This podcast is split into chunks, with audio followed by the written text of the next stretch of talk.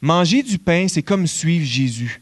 Est-ce que vous, avez déjà fait ça, aller à la boulangerie le matin, le pain est chaud, il sort de la boulangerie, tu mets un carré de beurre dessus, puis ils font tout seul. Ah, ça, c'est bon, hein? Tu rentres dans la boulangerie, puis là, ça sent bon, le pain est chaud, il est croustillant. En tout cas, moi, mes enfants, le pain, là, c'est winner. Si tu mets du pain sur la table, il faut presque les forcer à manger leur repas parce qu'ils veulent juste du pain. Mais surtout le pain frais. Et Jésus veut nous montrer ce matin que le suivre, c'est comme manger du pain frais. C'est extraordinaire. C'est une expérience. C'est vraiment une expérience. Donc, la prochaine fois que vous allez manger du pain, peut-être ce midi, vous allez manger du pain avec votre repas, avec votre soupe, votre spaghetti ou peu importe. Pensez que suivre Jésus, c'est comme manger un pain frais. Ça utilise les cinq sens et c'est une, c'est quelque chose d'extraordinaire le toucher, l'odeur, le voir, l'entendre, le goûter. C'est vraiment extraordinaire. Mais Jésus fait un miracle. Il crée du pain pour environ 20 000 personnes à partir de rien. Cinq pains d'orge et deux poissons. Et je regardais, ce matin, on va aller dans l'Évangile de Jean, chapitre 6. Et je regardais le chapitre, puis c'est un gros chapitre, 71 versets. C'est comme quatre pages dans ma Bible. Tu dis, wow, comment ça, c'est si long ça, ce chapitre-là? Tu as juste 15 versets sur le miracle et tout le reste, c'est l'explication de qu'est-ce qui s'est passé là. Et à la fin, on voit, après 71 versets, personne ne comprend qu'est-ce qui s'est passé. Même les disciples, même le meilleur ami de Jésus, l'apôtre Jean, ne comprend pas qu'est-ce qui s'est passé. Et là, Jésus va dire, voici ce que vous auriez dû comprendre. Voici ce que vous auriez dû voir, que vous n'avez pas vu et que vous n'avez pas compris. D'où mon titre bizarre ce matin, un roi qui refuse la royauté. Et vous savez, quand je commence, j'aime souvent commencer avec les conclusions, comme si, si vous n'avez pas vu le Titanic, il coule à la fin. Mais on va tourner ensemble dans l'Évangile de Jean, chapitre 6, puis on va voir tout de suite la conclusion. Si vous n'avez pas vos Bibles, c'est affiché en avant. Je vais le trouver. Jean chapitre 6, versets 66 à 68. Dès ce moment, plusieurs de ses disciples se retirèrent et l'abandonnèrent. Jésus donc dit aux douze, Et vous, ne voulez-vous pas aussi vous en aller? Me quitter Simon-Pierre lui dit, Seigneur, à qui irions-nous? Tu as les paroles de la vie éternelle. Et ça, c'est la conclusion. Et ce n'est pas une extraordinaire conclusion. Ils vécurent heureux, et eurent beaucoup d'enfants. C'est plus, tout le monde s'en va. Et là, Jésus va se tourner vers les douze. Voulez-vous partir, vous autres aussi? Et là, Pierre va dire, à qui irions-nous? Et là, c'est quoi la vie éternelle? Pierre, il dit, tu as les paroles de la vie éternelle. Mais c'est quoi la vie éternelle? Puis qu'est-ce que Jésus a dit pour que tout le monde l'abandonne, pour que tout le monde se retire? Qu'est-ce a dit Jésus? Qu'est-ce qu'il a fait? On va passer aujourd'hui de 20 000 personnes. 20 000 personnes, c'est à peu près le centre Bell. On passe là d'un stade, d'un forum, d'une foule, puis on va se retrouver 12 à la fin. Qu'est-ce qui s'est passé? Qu'est-ce qui s'est passé? Où Jésus s'est enfargé? Imaginez ce matin, là.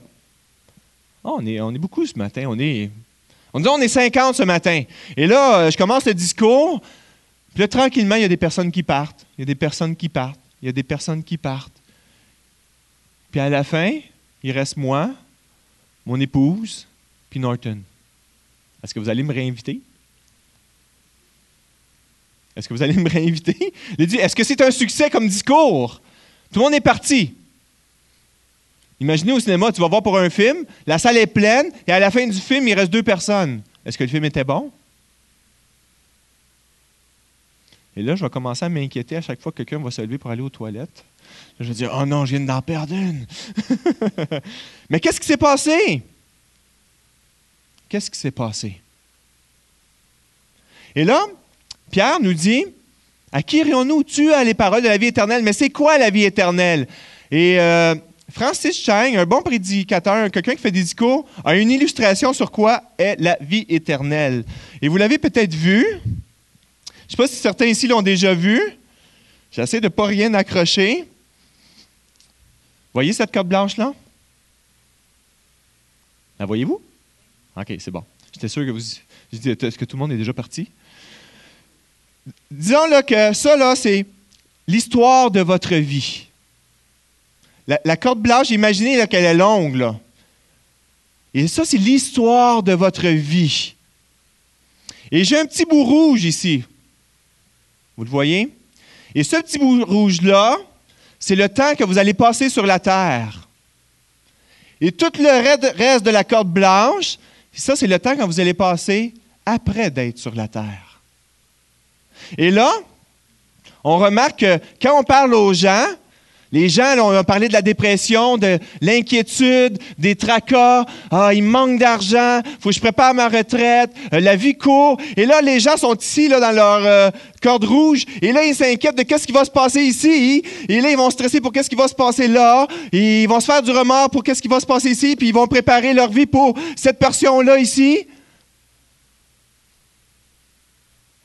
Mais personne, ou très peu, se prépare à toute cette vie-là. Mais on est prêt à souffrir, à se sacrifier pour ici, là. Et à penser à ça. Et là, il y a un fil d'arrivée qui arrive ici, qu'on va tous passer un jour, qui est la mort, et qui va faire la transition entre la corde rouge et tout le reste de la corde blanche. Et là, certaines, certaines personnes que je rencontre me disent Hey, Benjamin, hey, Véronique, vous faites des choses vraiment stupides. Vous n'êtes pas en train de considérer qu'est-ce qui va se passer dans la prochaine année et l'année d'après? Il dit non, mais on est en train de préparer l'éternité. Trop souvent, on se préoccupe de qu'est-ce qui se passe ici et on oublie qu'est-ce qui se passe tout le reste de la corde blanche.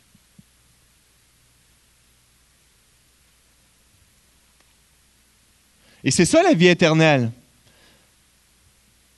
Et là, Pierre dit à Jésus, à qui irions-nous? À qui qu'on va aller? Tu as les paroles de tout le reste de la corde blanche. Dis-moi, qu'est-ce qui me préoccupe? C'est le reste de la corde blanche. C'est pas la fin de ma corde rouge. Et je veux arriver à la ligne d'arrivée, traverser avec succès. Et là, les applaudissements, et, et là, la corde blanche arrive. Wow! La ligne d'arrivée. Victoire! Mais qui se préoccupe de cette ligne d'arrivée-là? Ce matin, on va seulement voir les premiers versets du miracle de ce que Jésus a fait. Vous êtes prêts? Yeah! Contexte. Les disciples ils ont été envoyés en mission, les douze disciples ont été envoyés en mission, ils sont fatigués, ils reviennent à Jésus. Jésus a passé des semaines à guérir les malades, à enseigner tous les jours, à chasser les démons. Les disciples reviennent aussi de leur euh, mission et là, ils sont fatigués. La fête de Pâques arrive. Pâques, c'est comme la Saint-Jean-Baptiste au Québec. Donc, la fête arrive, ils reviennent à Jésus et là, Jésus il y a tellement de monde, il y a tellement d'activités. Le monde veut entendre Jésus, veut, des guérisons, des miracles. Il veut être collé à lui. Jésus est populaire. Et là, Jésus dit, on va traverser la mer qui est ici. On va aller de l'autre côté. On va être tranquille. On va prendre une distance. Et là, euh, les disciples rentrent dans une barque. Jésus rentre dans la barque. Et traverser la mer, cette mer-là de Galilée en barque, ça prend environ trois heures. Et le contourner à pied, prend une journée complète. Donc, ils trouvent une barque, prennent une barque et ils traversent. Et là, on va voir qu'au verset 1, ça nous dit que la Pâque est proche. Dans les premiers versets, on nous dit que la Pâque est proche. Et à Pâque, tous les Juifs du monde essaient de venir à Jérusalem. Donc, il y a encore plus de personnes que d'habitude dans cette région-là. Tout le monde vient. Et là, Jésus, les disciples vont traverser.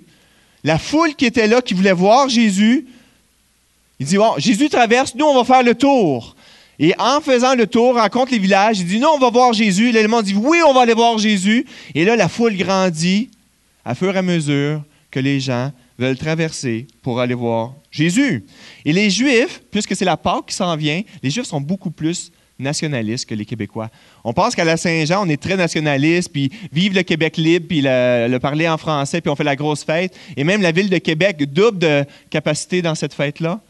Mais pour les Juifs, Pâques, c'est encore plus important. On se rappelle à Pâques que les méchants Égyptiens nous ont fait mal et Dieu nous a libérés. Et maintenant, on est avec les méchants Romains, ils nous font mal et Dieu va nous libérer. C'est ça la fête de Pâques. Fait là, c'est très national. Dieu va nous libérer. Dieu va nous libérer. Vive, vive les Juifs libres.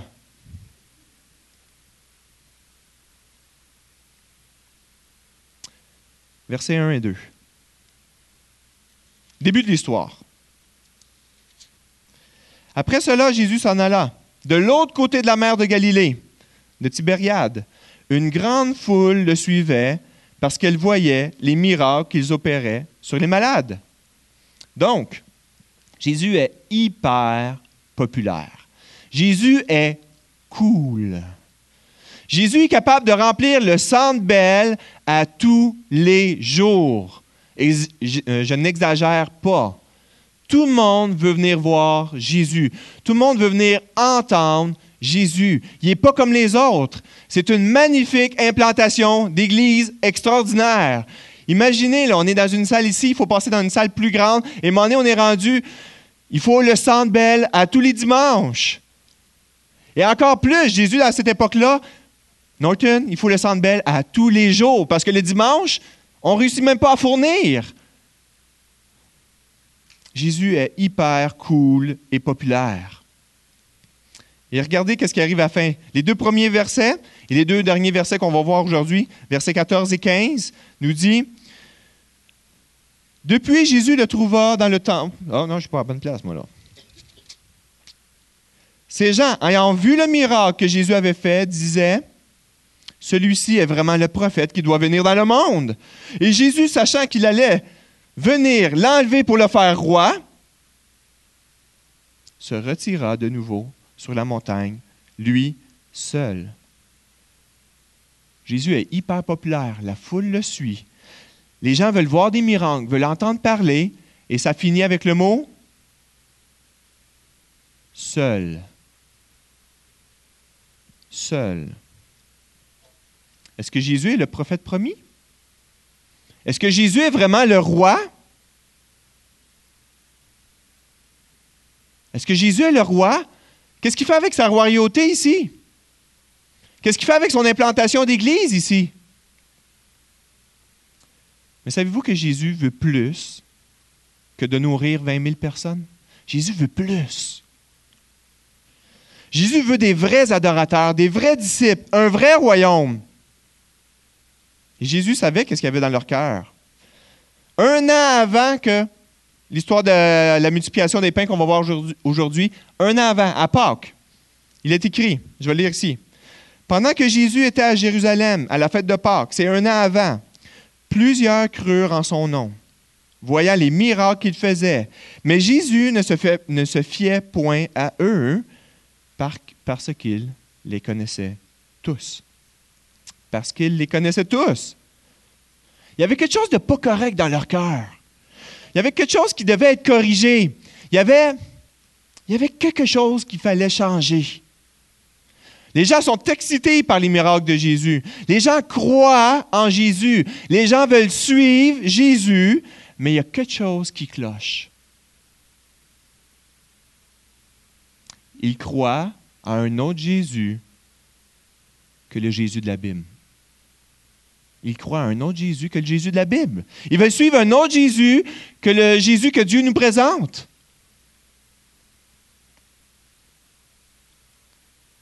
On le dit, Jésus était cool. Mais Jésus était moins cool deux ans plus tard, défiguré, battu sur une croix en train de mourir. Là, Jésus était moins cool. Est-ce qu'il était encore un roi, le prophète promis?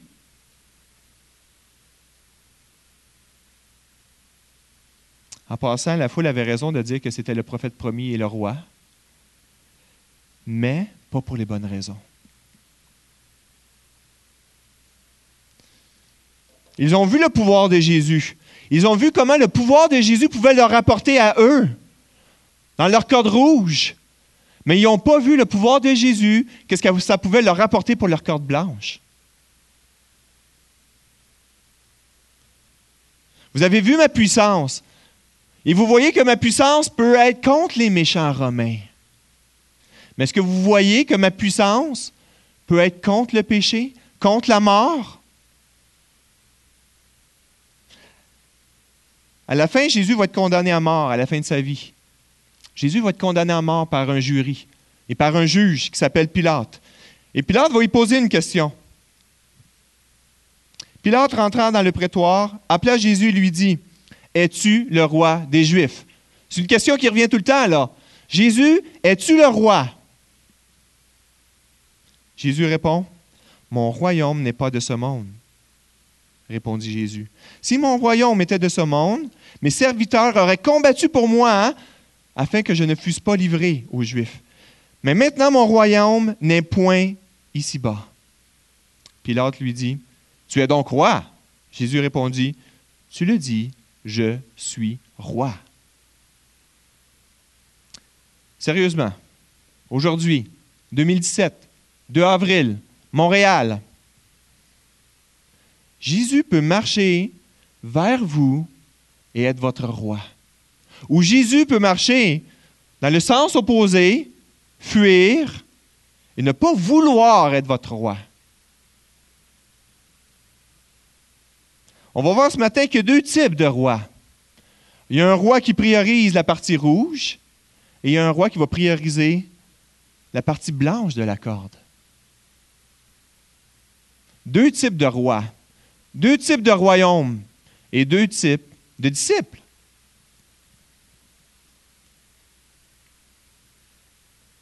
Est-ce que Jésus va répondre à mes besoins immédiates?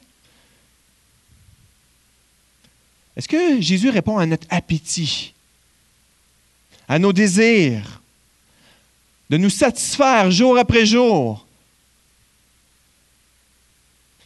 Est-ce que tu suis Jésus pour avoir des meilleurs enfants, avoir un meilleur mari? Je dis un meilleur mari parce que c'est les maris, souvent, il faut qu'ils changent. Est-ce qu'on suit Jésus pour avoir un meilleur mari, une meilleure vie, un meilleur mariage?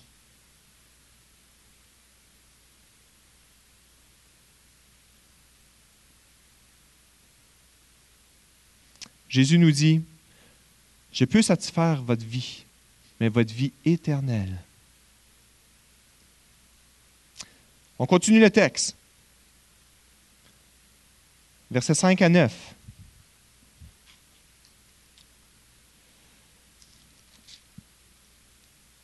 Ayant levé les yeux et voyant qu'une grande foule venait à lui, là on est à la fin de la journée, la foule a réussi à faire le tour de la mer, Jésus dit à Philippe, où achèterons-nous des pains pour que ces gens aient à manger?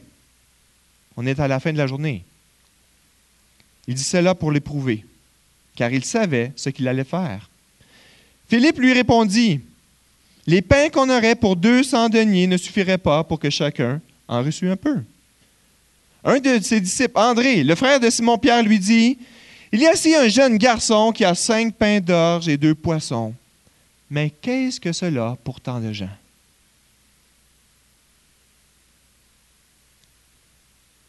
La foule arrive, c'est le soir. Jésus était avec ses douze. Puis Jésus se tourne vers Philippe. Bon, pourquoi Philippe? Philippe vient de Bethsaïda. Philippe vient de la région. Fait que le Philippe, c'est où qu'il y a un Costco, un Maxi ou un Provigo. Il vient de ce coin-là. Là. Donc Jésus se tourne vers Philippe et il dit Philippe, où qu'on peut acheter de la, où on peut acheter de la bouffe, là? Y a-tu un Subway? Y a-tu un. Philippe, où qu'on peut acheter de la nourriture? Et Philippe répond Même si je trouverais un Costco, un Subway, un Provigo, un Tim Horton, On n'aurait même pas assez d'argent, Jésus. Et là, il parle de denier. Un denier, c'est le salaire d'une journée. Donc, 200 deniers, c'est 200 jours de salaire, donc c'est 8 mois. Donc, c'est environ entre 30 000 et 50 000 Mais c'est le qui n'a pas calculé, il a juste répondu Jésus, même si j'aurais 50 000 je ne serais même pas capable de nourrir cette foule-là. On n'a pas la capacité financière de les nourrir. Et là, on voit dans un autre évangile, parce que les, quatre autres évangiles parlent de ce miracle-là, Jésus va dire, ben, allez voir dans la foule si eux, ils ont de la nourriture. OK, on va faire une collecte. OK, tout le monde ici, sortez vos boîtes à lunch, on va voir comment on a de nourriture. Et là, André revient, puis il dit, c'est pas vraiment une foule prévoyante, euh, Jésus. On a une foule d'environ 20 000 personnes, mais on a trouvé un petit garçon avec sa boîte à lunch, il y avait cinq pains d'orge, qui est un des pires pains qu'on peut rencontrer. C'est le pain des pauvres l'orge. Et deux poissons. Lui, a été prévoyant. Mais on est prêt à y prendre sa boîte à lunch pour nourrir tout le monde. Mais est-ce que c'est assez?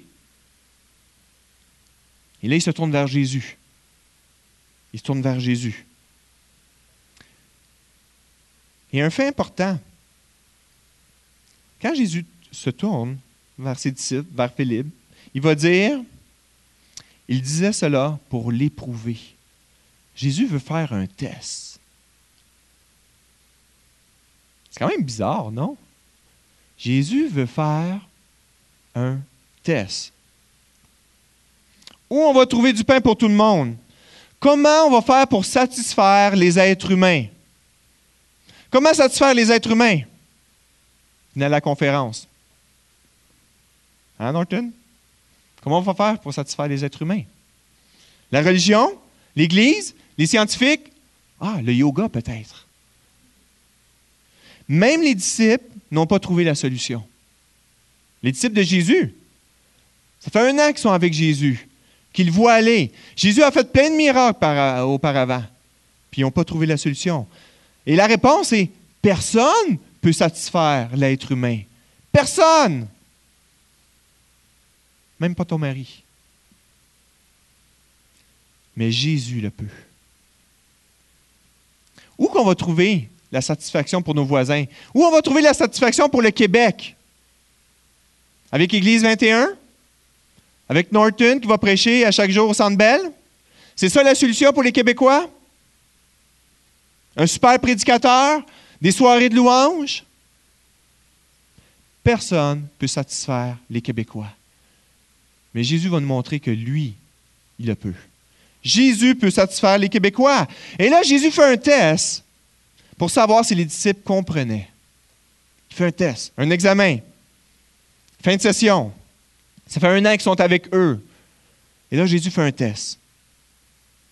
Et là, on voit souvent ça que Jésus va utiliser des choses matérielles pour illustrer quelque chose de spirituel. il va faire un test. Jésus se tourne vers Nicodème. Et Jésus dit, Nicodème, il faut que tu naisses de nouveau. Réponse de Nicodème, est-ce qu'il faut que je rentre dans le ventre de ma mère? Jésus avec la Samaritaine sur le bord d'un puits.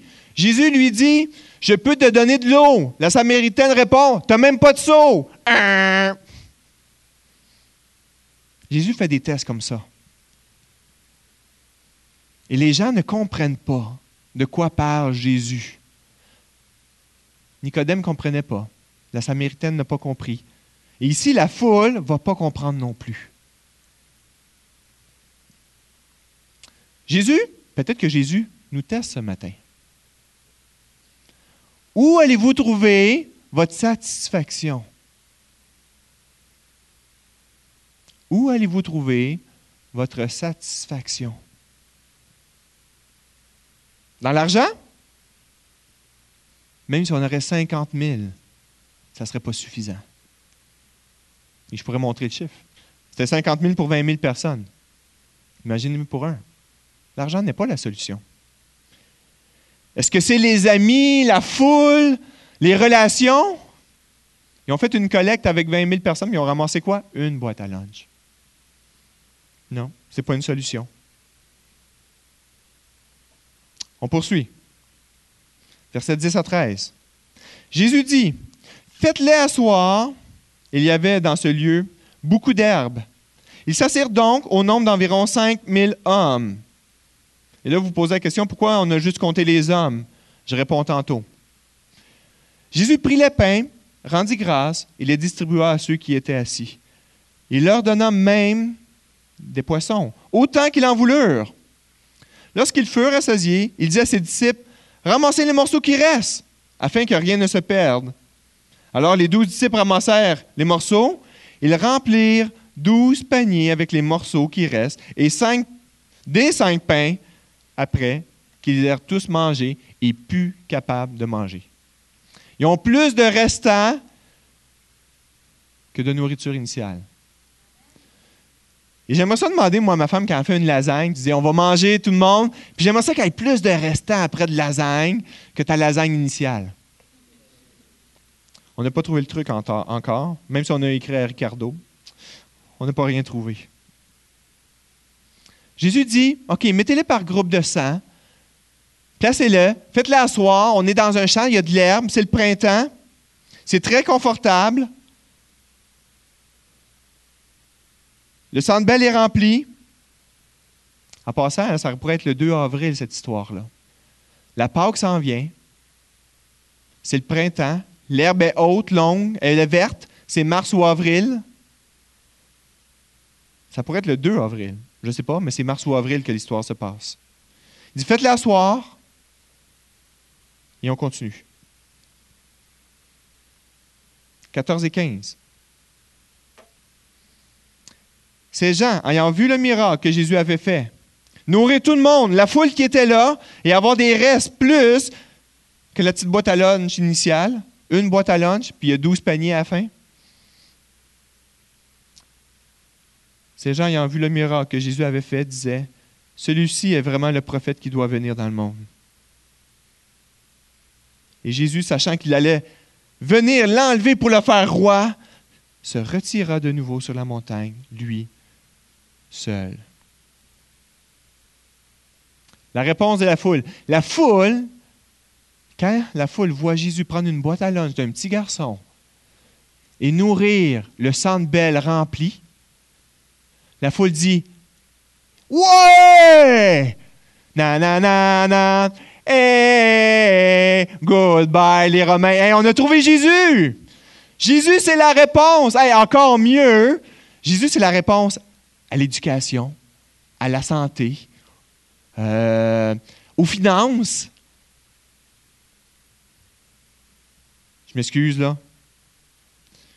Jésus for president. Non? Hey! Jésus enseigne à tous les jours au centre bête, puis il y a de plus en plus de monde. L'éducation est là. La santé. Mettez tous les malades sur la rue Sainte-Catherine, Jésus va passer. Plus besoin d'attendre.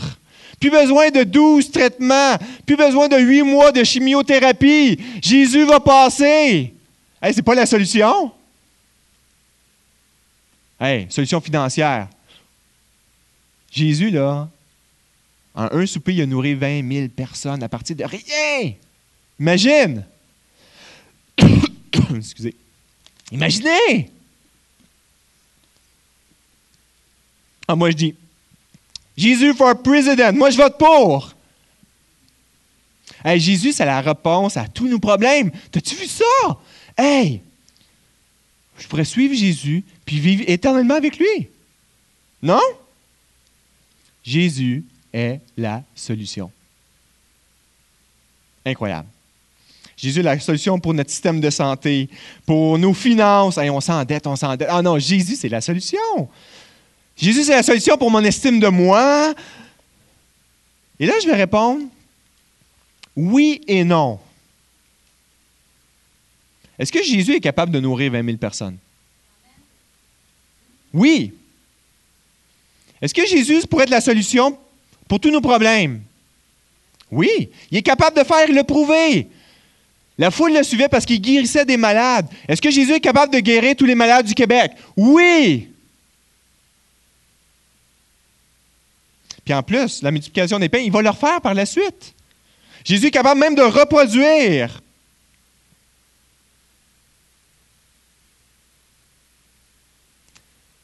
Mais Jésus est surtout, avant tout, la solution du fil d'arrivée. Il n'y a personne d'autre sur terre et dans le ciel qui peut nous aider à traverser le fil d'arrivée qui ici. Jésus est la solution pour l'histoire de ma vie. Est-ce que Jésus est capable de répondre à mes besoins ici? Oui. Mais Jésus, qu'est-ce qu'il veut prioriser? C'est ça. Imaginez que Dwight, qui est dans l'autre salle, il y a l'autre bout de corde. Imaginez la longueur de la corde. Jésus est la solution. Pourquoi se préoccuper de ce qui est là, la nourriture, l'éducation, la richesse, tout ça, quand avant tout, il faudrait se préoccuper de tout le restant d'une vie qui est là, l'éternité.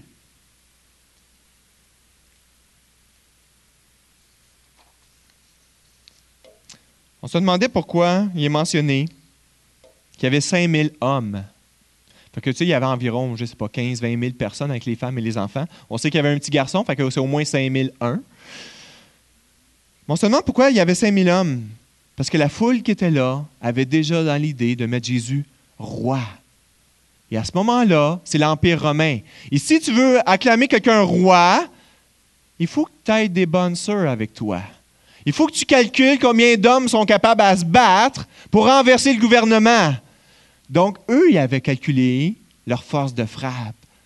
Il y avait 5000 hommes prêts à se battre pour Jésus, avec Jésus, prêts à le suivre, prêts à se sacrifier pour renverser les Romains.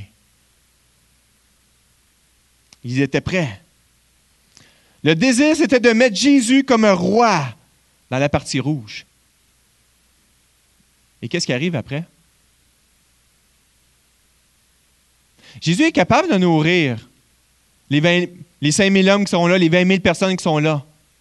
Jésus est capable. Mais même si Jésus les nourrit, le lendemain, ils vont avoir encore faim, soif. Est-ce qu'ils vont être satisfaits? C'est quoi être satisfait?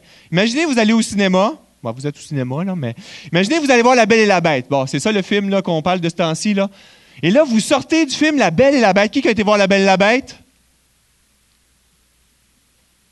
Il y en a qui trichent. Avez-vous honte? qui a été voir La Belle et la Bête? Bon, c'est mieux. Et là, vous sortez du film, puis là, vous dites Je suis tellement satisfait par ce film-là que plus jamais j'ai besoin de voir de film, je suis satisfait. Est-ce que c'est ça?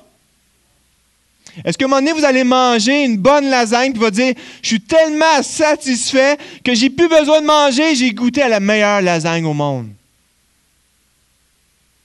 Non. Le lendemain matin, on va avoir faim, même peut-être le soir. On va sortir le sac de chips. Jésus pourrait nous satisfaire à chaque jour. Mais Jésus, il dit, moi, je peux vous satisfaire pour l'éternité. Et c'est sur ça que je vais focaliser, que je vais prioriser. Jésus ne veut pas prioriser les finances, la santé, l'éducation. Et là, ils veulent le faire roi. Sûrement qu'ils avaient déjà prévu le coup. Mais là, en voyant ce dernier miracle-là, ils ont fait It's too much. C'est trop. Là, là, c'est maintenant, c'est tout de suite. On est à l'écart. C'est le temps. Et Pâques s'en vient. Hey, c'est la Saint-Jean qui s'en vient. Le Québec va venir un pays. Mais c'est ça qu'ils pensaient, eux, là. C'est le temps, là. Hey, en plus, Pâques s'en vient. La réaction de Jésus. Imaginez, Jésus sortir pour se reposer avec les treize. À la fin de la journée, la foule a réussi à faire le tour avec les villes en alentour et ont ramassé du monde. Il y a 20 000 personnes et 13. Et là, Jésus fait le miracle, ils veulent le mettre roi. Et dans l'évangile de Matthieu, il nous est dit, aussitôt après, c'est Matthieu 14, 22 pour ceux qui, qui, veulent le noter, là, mais aussitôt après, il obligea les disciples à monter dans la barque et à retourner de l'autre côté pendant qu'il renvoyait la foule. Quand il eut renvoyé la foule, il monta sur la montagne pour prier à l'écart, et comme le soir était venu, il était seul. Jésus se retire seul pour prier. Au lieu d'être au milieu d'une foule qui acclame son nom, Jésus, Jésus, Jésus. et ça, c'est toute une implantation d'église. Au lieu d'être avec ces 20 000 personnes-là, puis dire, on fait une implantation avec 20 000 personnes. Bonne stratégie, non? Il chasse les gens qui acclament son nom, qui veut le faire roi, roi, dit à ses disciples, retournez l'autre bord.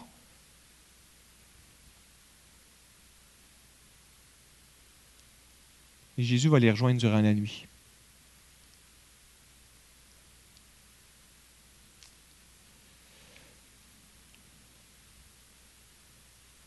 Quel genre de roi on veut Jésus? Quel genre de royaume Jésus gouverne? Quel genre de disciple Jésus désire? Imaginez, vous êtes un disciple de Jésus. Vous vous dirigez avec Jésus, vous préparez peut-être la Pâque, vous êtes avec Jésus, la grande foule arrive. Jésus vous dit, OK, mettez-les, classez-les, trouvez de la nourriture, distribuez la nourriture, ramassez la nourriture. La nuit tombe. Oh là, ils veulent me faire roi. Vous autres, vous retournez de l'autre côté. Moi, je vais les disperser. Jésus sortir, il reprit. Et même si on continue l'histoire qui continue, les disciples vont rencontrer une tempête sur le lac en retraversant. Ils réussiront même pas à retraverser tellement le vent était fort. Jésus, pour les rejoindre, va marcher sur l'eau. Et c'est là que quand Pierre va voir Jésus, il va dire Hey, Jésus marche sur l'eau. Hey, Jésus, fais-moi marcher sur l'eau. Jésus va dire Viens. Pierre va commencer à marcher sur l'eau. Et là, il va avoir peur à cause de la tempête, il va commencer à caler, il va, il va crier à Jésus Jésus, viens à mon secours Jésus va le prendre, va l'amener dans la barque. Et quand Jésus rentre dans la barque, la tempête se calme, là, il traverse. Tout ça durant la nuit. Mais Jésus vient de créer du pain à partir de rien pour montrer qu'il répond à nos besoins pour l'éternité. C'est une illustration matérielle sur une situation spirituelle. Jésus ne veut pas nous nourrir de pain aujourd'hui. Jésus veut nourrir de pain pour l'éternité. Alors pourquoi l'enseignement sur la multiplication des, pains? Mais justement, Jésus voulait montrer qu'il est capable de répondre à nos besoins, même si on est une multitude. Le seul qui peut répondre à nos besoins, c'est Jésus. C'est quoi nos besoins aujourd'hui? On est l'Église 21? On est les chrétiens du 21e siècle? C'est quoi nos besoins aujourd'hui? Certains vont dire, on n'a pas besoin de Jésus. On a assez d'argent. Quand tu as débrouillé sans lui? Certains vont dire, c'est la maladie. C'est les finances. C'est la famille. C'est le couple. Jésus nous dit que notre réel besoin, c'est les conséquences du péché, les conséquences de nos fautes. Jésus a demandé aux, disciples, comment allez-vous satisfaire cette foule-là? Ils ont dit, on n'est pas capable. Seul toi le peux. Le règne de Jésus n'est pas terrestre. Le règne de Jésus est pour l'éternité. Il y a deux rois un roi qui gouverne sur la corde rouge et un roi qui gouverne sur la corde blanche au complet. Deux royaumes, deux types de disciples. Et quel type de disciple êtes-vous? Quel type de roi suivez-vous? Parce que peut-être que le roi que vous suivez n'est pas le Jésus que la Bible enseigne. La foule qui était là, là, suivait Jésus. La foule qui était là croyait en Jésus. Mais pas le Jésus de la Bible. Et pour illustrer ça, entre le, le roi Jésus de cette terre et le roi Jésus pour l'éternité, j'ai une illustration pour vous. Charles Blondin. Charles Blondin. Charles Blondin, c'était un équilibriste. Quelqu'un qui traverse sur un fil de fer avec un long bâton, un funambule, mais c'est plus un équilibriste. Il vivait dans les années 18, 1800 à Toronto. Donc, c'était Charles Blondine. Et un jour, il a décidé, il n'y avait pas de pont euh, aux chutes Niagara.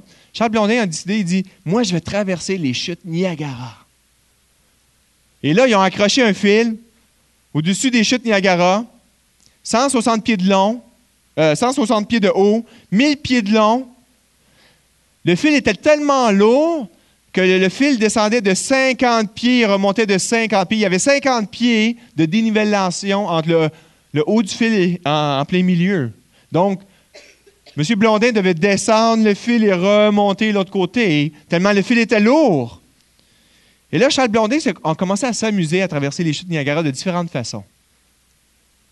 Tout droit, de reculons, avec une brouette, un sac de patates sur le dos, avec des échasses. Et là, Charles Blondin devient de plus en plus populaire. Tellement populaire que le roi d'Angleterre entend parler de Charles Blondin et décide, dans une visite au Canada, d'aller aux chutes Niagara. Il dit Moi, je veux, faire, je veux voir Charles Blondin traverser les chutes Niagara. Il y avait un traversier qui était là, ça lui, prenait 40 minutes de traverser. Et Charles Blondin le faisait en 15 minutes aller et 15 minutes retour. C'était cool, non? Et là, le roi d'Angleterre, en 1859, il est assis là sur les bords du chute Niagara, avec son groupe, avec la foule qui est là. Et là, Charles Blondin, on te regarde. Et là, Charles Blondin, 15 minutes aller, 15 minutes revenir. Tout le monde dit Wouh! Blondine, Blondine, Blondine. C'est cool. Mais là, Charles Blondin, il, essaie de, de trouver des nouvelles façons d'impressionner les gens. Même qu'à un il est allé en plein milieu de la corne, il s'est fait cuire un œuf, il l'a mangé, puis il a continué. Et là, il ne savait plus quoi faire. Donc, il est allé voir le roi d'Angleterre, puis il dit Est-ce que tu penses que je peux mettre quelqu'un sur mon dos, traverser puis revenir? Le roi dit Oui, je sais que tu capable. Fait que là, Charles Blondin va sur je sais pas moi, son estrade, parle à la foule. Est-ce que vous pensez que je suis capable de traverser avec quelqu'un sur mon dos? Ouais! OK. Qui est volontaire?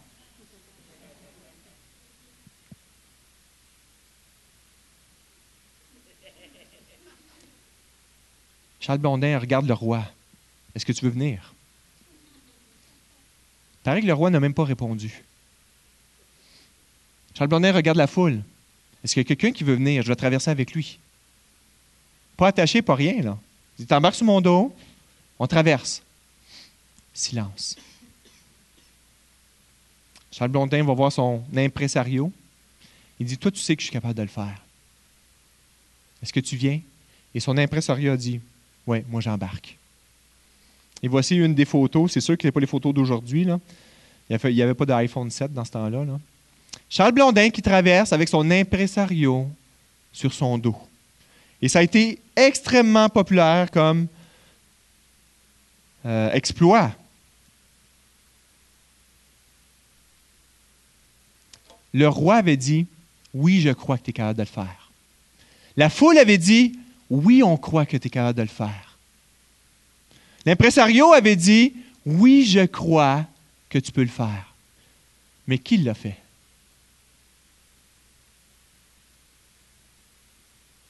Deux façons de croire.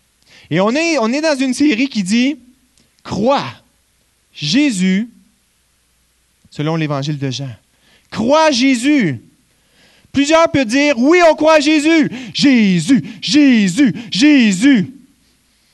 Mais quand Jésus va dire OK, embarque sur mon dos, je vais m'occuper de toi pour l'éternité. Il y a deux façons de croire. Il y a deux façons de croire. Il y a deux façons d'être un disciple de Jésus. Il y a deux façons de le faire maître de sa vie. Plusieurs au sujet de Jésus vont dire Oui, je crois en Jésus. Mais la vraie foi, c'est avoir confiance en Jésus pour sa vie, pour sa vie au complet, pour ma mort, qui est les conséquences de mes fautes. Je fais confiance en Jésus pour traverser de la ligne rouge à la ligne blanche.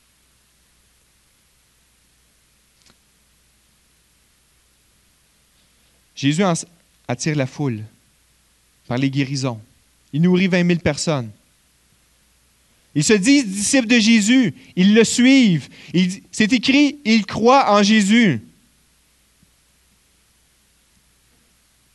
Ils croient en Jésus parce qu'ils sont prêts à recevoir de Jésus. Ils sont assis dans de l'herbe confortable. Ils sont là à recevoir. Ils disent demain, je vais revenir, je vais recevoir encore et encore et encore et encore. On appelle ça être un disciple ou un fan. Un fan, c'est dans un stade et il regarde le spectacle. Qu'est-ce que ça peut lui rapporter? Si vous êtes un fan ce matin et vous n'aimez pas mon discours, vous pouvez sortir. Vous pouvez huer, vous pouvez. Mais si vous êtes un disciple, peu importe qu'est-ce qui va arriver, vous allez rester. Là, je ne parle pas de moi, je parle de Jésus.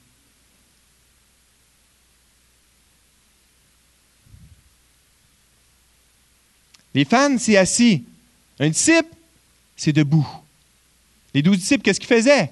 Distribuaient, ramassaient, retournaient de l'autre côté, pas une tempête, rame toute la nuit, pas capable.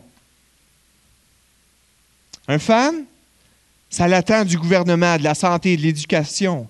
Un disciple, ça fait confiance à Jésus, malgré nos limitations. Un fan veut un sauveur. Un disciple veut un Seigneur. Un fan veut que ses problèmes immédiats soient réglés. Un disciple veut suivre peu importe ce qui arrive. Un fan va être déçu et va être dispersé. Un disciple va adorer et va partager l'unité.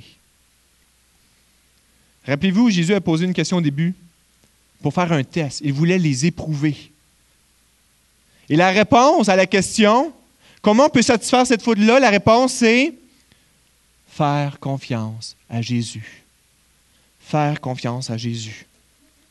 Et Pierre, l'apôtre Pierre qui était là, nous dit dans 1 Pierre 1, 6 à 7, c'est là ce qui fait votre joie. Quoique maintenant, puisqu'il le faut, vous soyez attristés pour un peu de temps par diverses épreuves, afin que l'épreuve de votre foi, plus précieuse que l'or périssable, qui cependant est éprouvé par le feu, ait pour résultat la louange la gloire et l'honneur lorsque Jésus apparaîtra. Jésus veut s'occuper de vous. Jésus veut s'occuper de vous.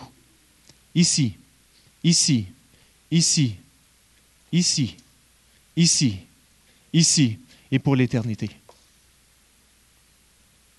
Et Jésus a prouvé qu'il pouvait le faire.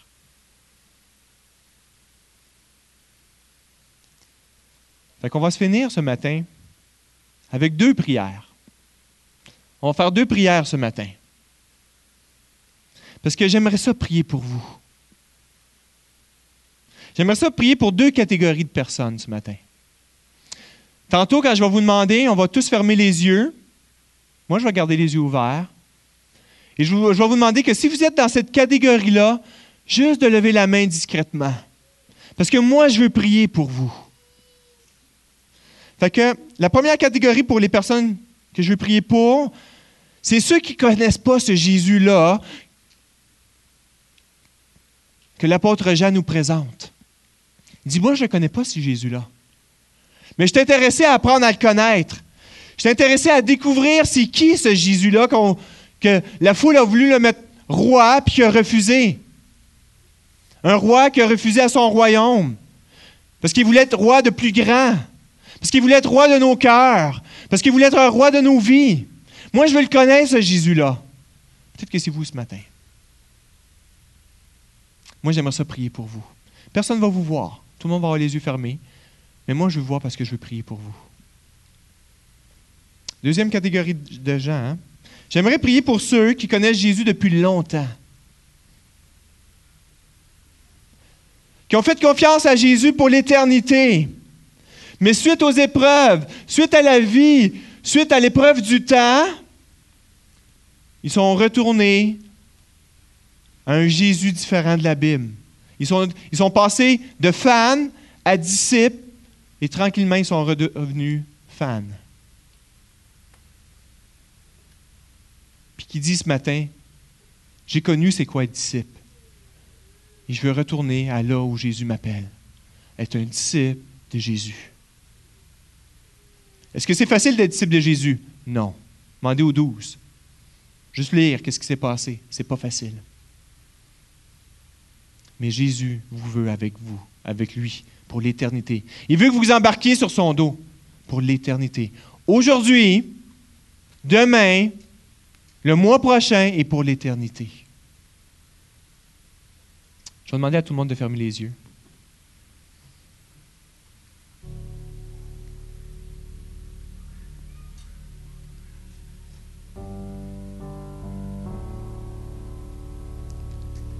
Peut-être que vous, ce matin, je vais demander à tout le monde de fermer les yeux, s'il te plaît. Peut-être que vous, ce matin, on a parlé du roi Jésus. Puis peut-être que vous ne le connaissez pas, ce Jésus-là. On n'a pas tout expliqué ce matin, mais vous dites, j'aimerais ça apprendre à le connaître. Parce que lui, Jésus, il veut vous connaître. Il veut apprendre. Il veut marcher avec vous. Peut-être juste lever la main. Dire, moi, je vais apprendre à le connaître, ce Jésus-là. Je ne le connais pas, je ne sais pas encore qui c'est, mais je veux apprendre à le connaître. Peut-être juste lever la main, je vais prier pour vous.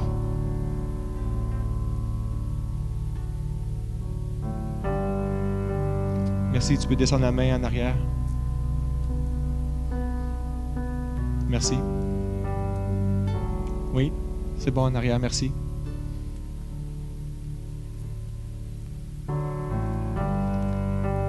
Dis-moi, je vais apprendre c'est qui ce Jésus-là qui peut prendre soin de moi pour l'éternité? Soyez pas gênés, personne ne vous voit ce matin, juste moi.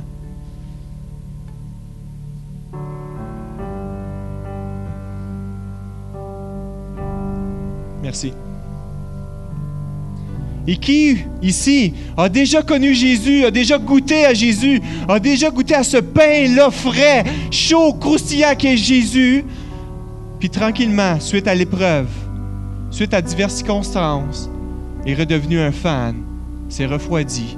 Mais ce matin, Jésus t'a parlé. Jésus te parle et dit non, moi je veux retourner.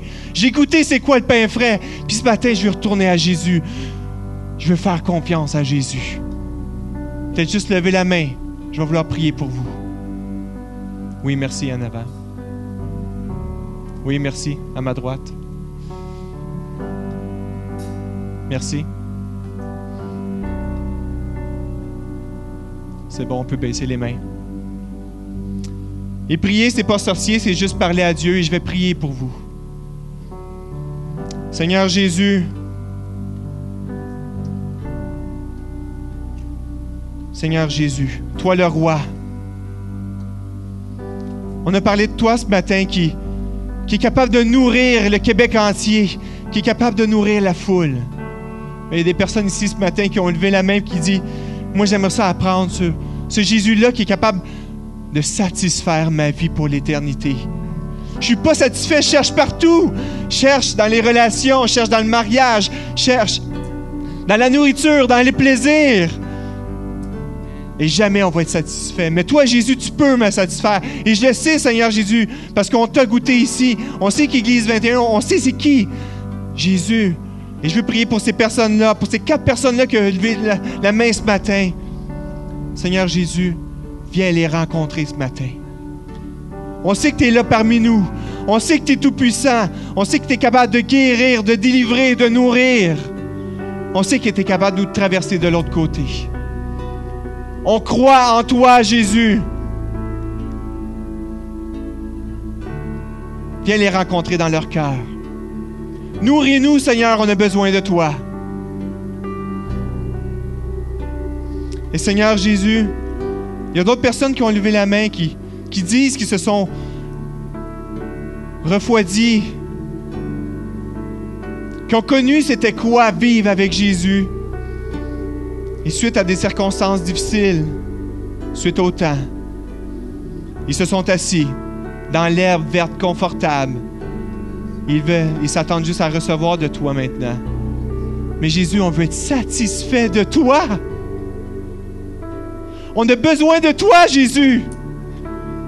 Église 21, ce matin, on veut crier au secours, on a besoin de toi. C'est toi le héros de l'histoire, c'est pas nous. C'est pas le ministère de la Santé, c'est pas le gouvernement, c'est pas la Saint-Jean-Baptiste. Seigneur, personne ne peut nous secourir à part toi. Alors on vient à toi ce matin. Église 21, on se lève ce matin et on veut dire, c'est à toi qu'on vient. Et on va te chanter, on va te louer, on va prendre le pain et le vin ensemble. Et on veut te dire, tu es notre roi. Et l'Église 21 dit, Amen.